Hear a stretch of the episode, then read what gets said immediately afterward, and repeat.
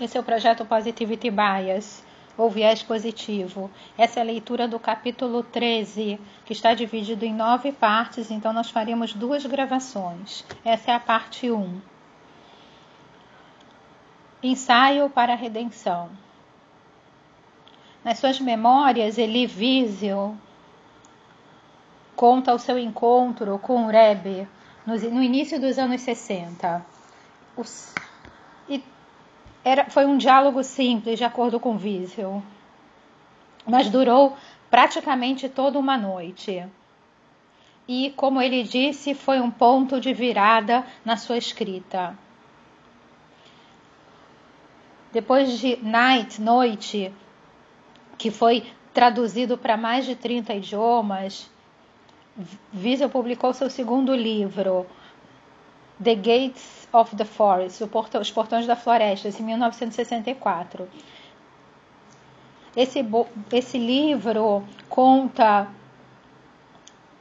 essa, essa conversa com o Neb é, que durou uma noite inteira.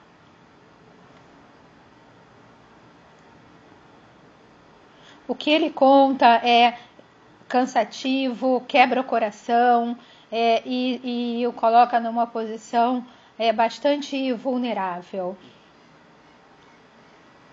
E, e Auschwitz foi, foi claro, o, o ponto central é, de toda essa conversa. E a pergunta que não fazia calar era: como podemos acreditar em Deus depois de Auschwitz?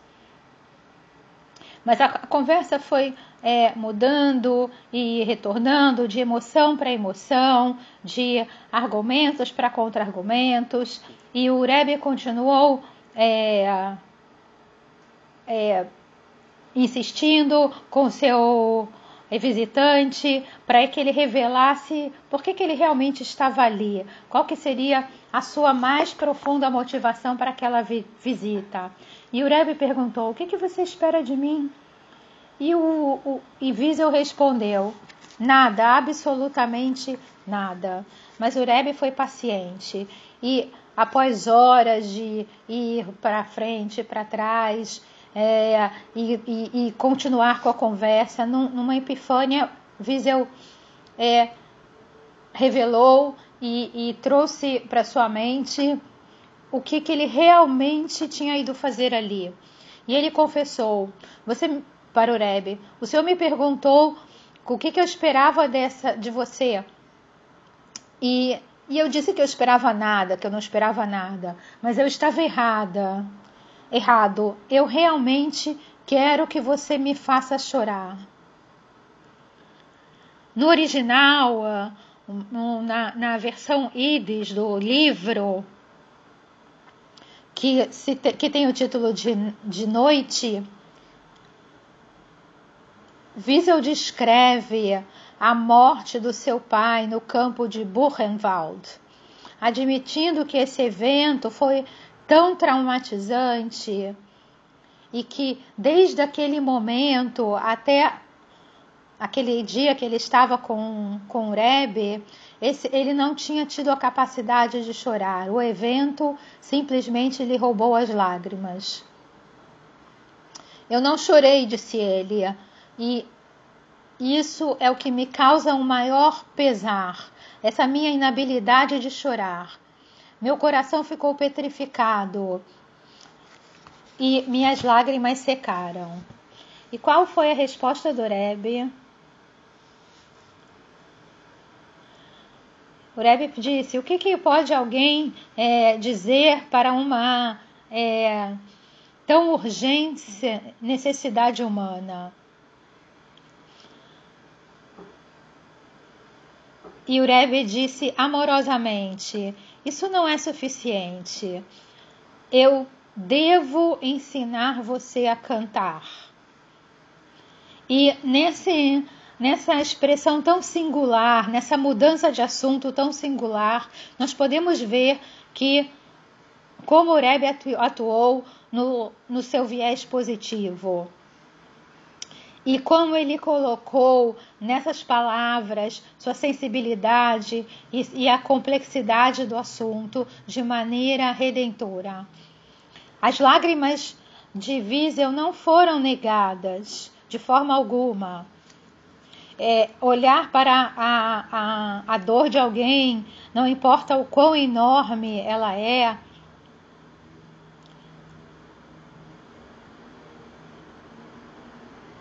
e o quanto ela é, está é, profundamente é, marcada na sua alma, é de grande valor.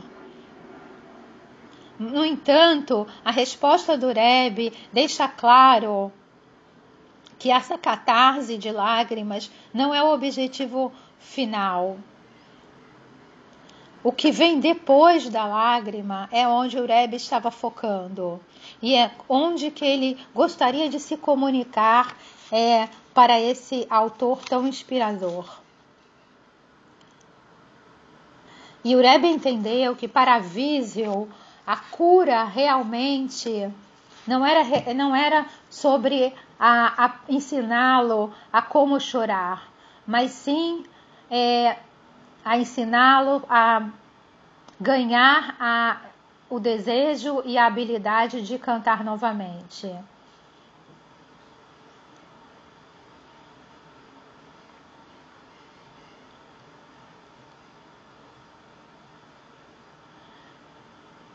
E esse, esse entendimento né, de que a, é, a tristeza é, e as lágrimas nunca podem deixar que a música abandone nossos corações, não foi reservado somente para Wiesel. Era, era um diagnóstico profundo da alma judaica. Seguindo os destroços que a Segunda Guerra deixou nessa, nesses indivíduos.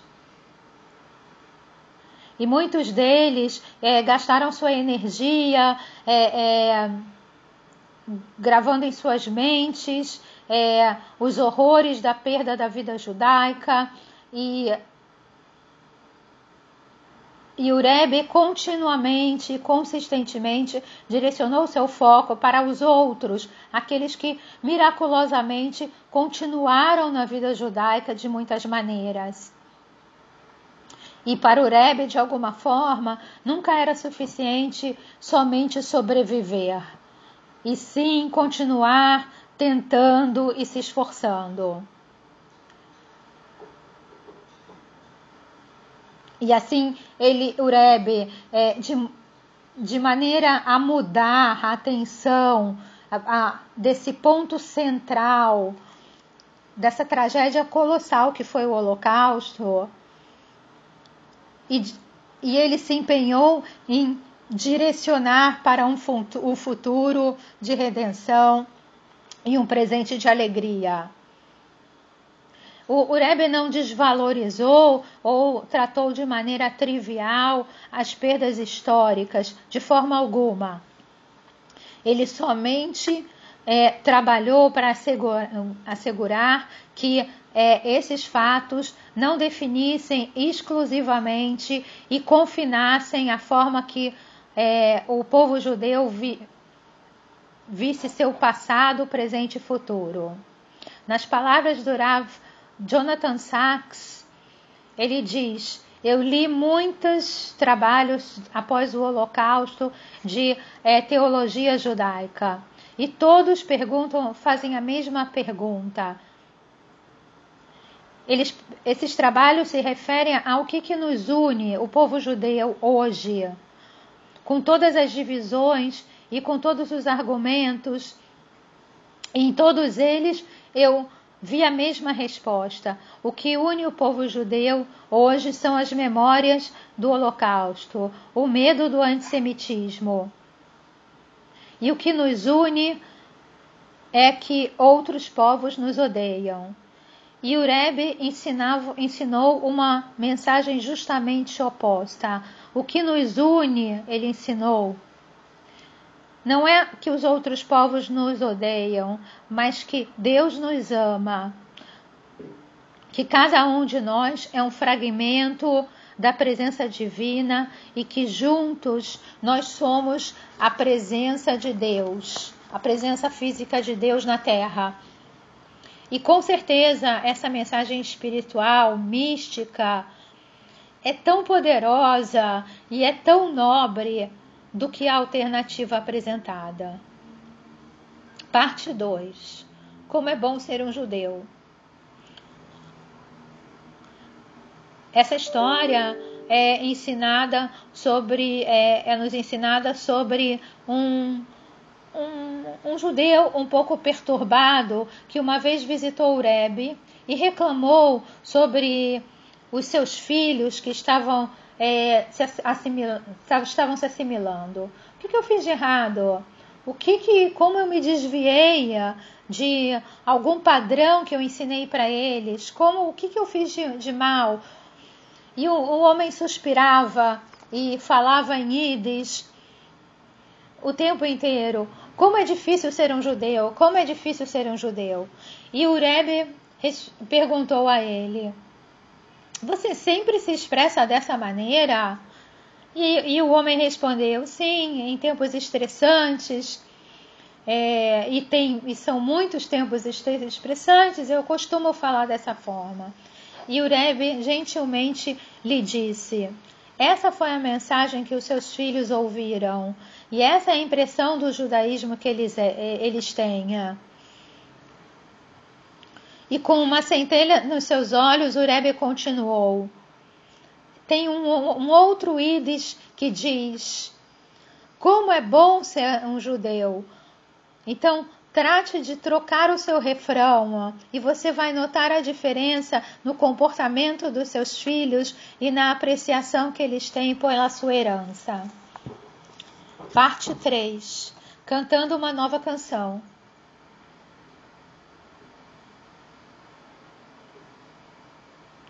E é, adicionalmente, é, a, a abrangência para reforçar os judeus a se conectarem é, com os, a sua herança e não somente com os traumas da sua história. O Rebbe também transformou a cultura interna e a abordagem e a, a, a forma de comunicação da sua própria comunidade. Historicamente, a Hassidut a Rabad é, foi sempre reconhecida como austera, como interiorizada, como focada em si mesmo e uma forma cerebral de é, orações e contemplação. E a, a, as canções e as danças barulhentas, características de muitos outros grupos racídicos, particularmente nos primeiros dias do, do movimento Rabat, eram praticamente ausentes nas suas sinagogas. No entanto, sob a liderança do Rebbe, cantar, bater palmas, dançar, é, e em algumas especi especiais ocasiões até assoviar, foram introduzidas no modo de vida Rabad e no lugar de é, somente é, algo privativo, som, sombrio, é, com uma devoção interna, o Rebbe enfatizou um, um, uma alegria visceral e coletiva e uma exaltação emocio, emocional que é, definiu novos padrões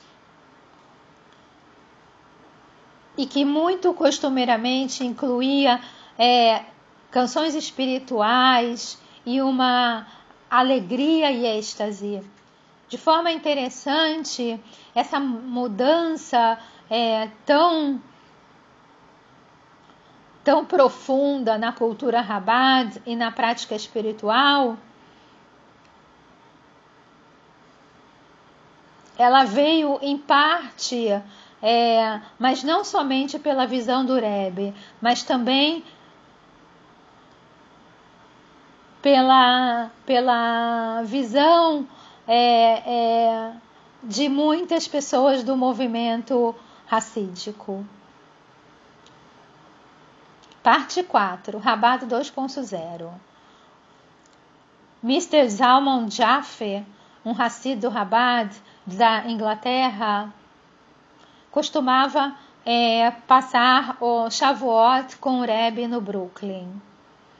Na, primeira, na refeição da primeira noite, em 1970, Mr. Jaff perguntou ao Rebbe por que, que ele não é, cantava com uma, uma outra entonação, uma oração em particular do serviço religioso.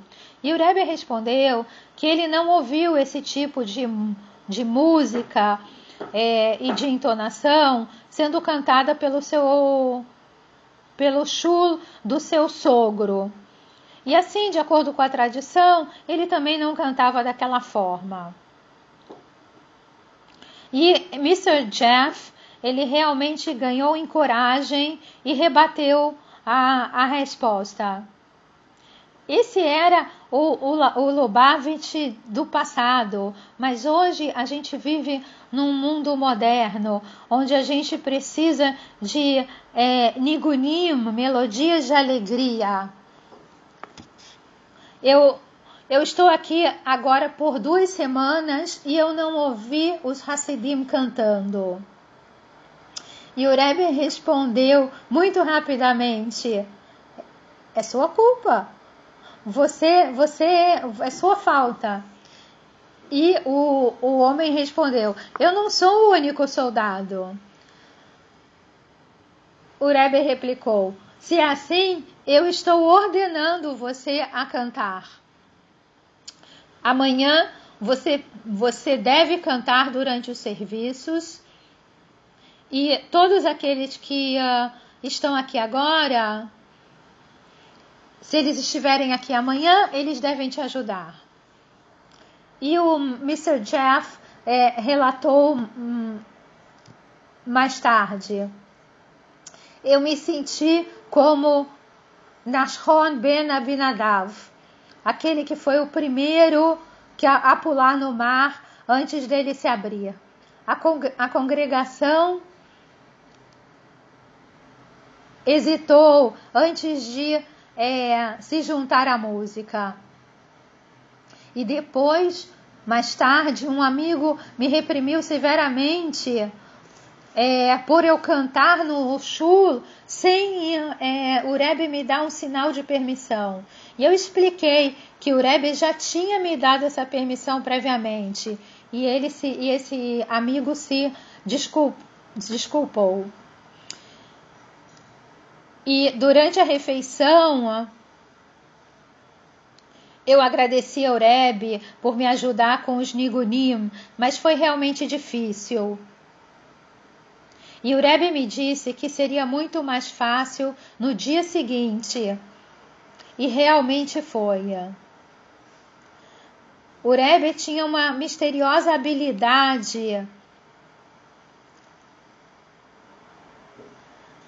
de é, mudar as normas do passado para as necessidades do presente e uma, uma sensibilidade, uma resposta de sensibilidade é, para empoderar é, em direção ao futuro.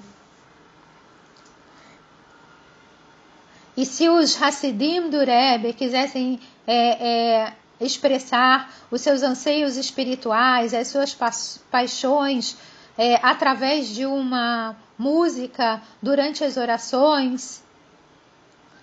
E o mundo judaico desesperadamente precisava de ser ressuscitado das ruínas das histórias, então o Rebbe disse: eles deveriam cantar e cantar. E ou, os tempos para a contemplação quieta eram no passado, e agora era é a época de uma exultação.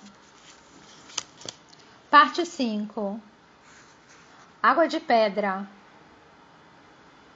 E, de fato, essa, esse, essa abordagem exuberante de ir para fora com a vida judaica, com as práticas judaicas, era muito diferente do rabado do passado.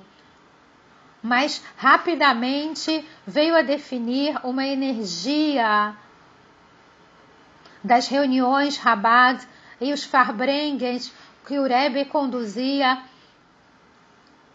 em Crown Heights e nas refeições de Shabbat, em todas as, as casas Rabat é, é, em todo o, o, o mundo.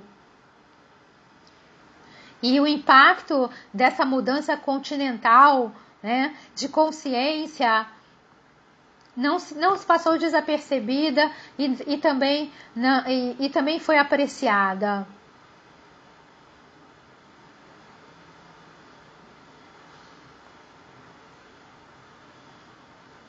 Muitas pessoas foram influenciadas pela, pela música, pelo espírito da dança é, e pelas orações é, das, das reuniões é, do Rebbe e da, dos serviços da sinagoga.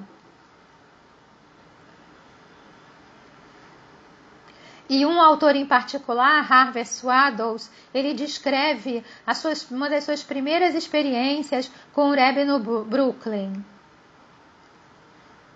Olhando para os congregantes, eu vi o que o Rebbe via. E eu nunca vou me esquecer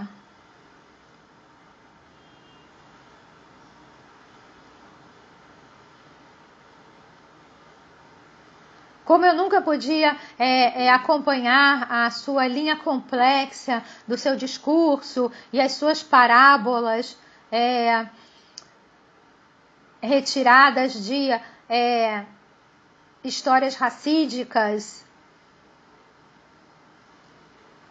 e, da, da e, e de filosofia judaica, é, de que para mim eram obscuras, eu eu, eu me sentia livre para simplesmente encarar todos aqueles que estavam à minha volta. É, rabinos, comerciantes, estudantes, pequenos é, homens de negócios, é, é trabalhadores que estavam lá é, ouvindo com muita, muita intensidade. E eu nunca encontrei em uma sala de aula, seja é, um, em aulas seculares, aulas públicas, é, de religião ou de política, o que o que lá eu via.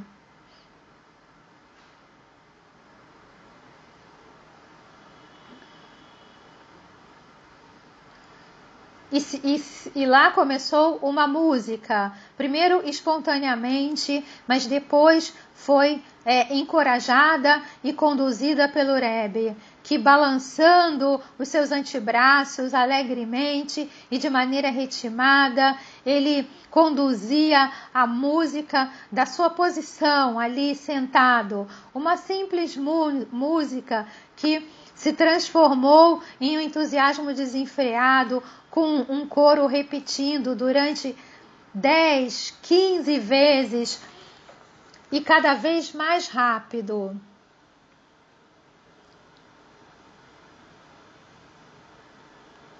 A cada refrão. E o Rebbe, literalmente e figurativamente, buscou trazer essa visão racídica de alegria é, para a vida judaica mais convencional. Ele ele mudou a trilha sonora da vida judaica e a história né, de maneira é, muito pungente, trocando aquele, aquele uh, sentimento assustador por uma alegria exuberante e como se fosse uma marcha da vitória.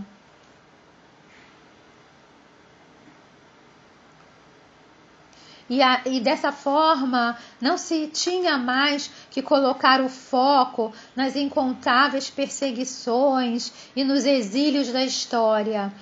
É, no lugar disso, a energia e a atenção tinha que ser investida em pavimentar um caminho novo para se aproximar da luz e da redenção. E esse no, novo padrão de se mostrar para fora e é, de expressões físicas e de uma é, exuberância mostrando o poder da alegria como uma ferramenta motivacional.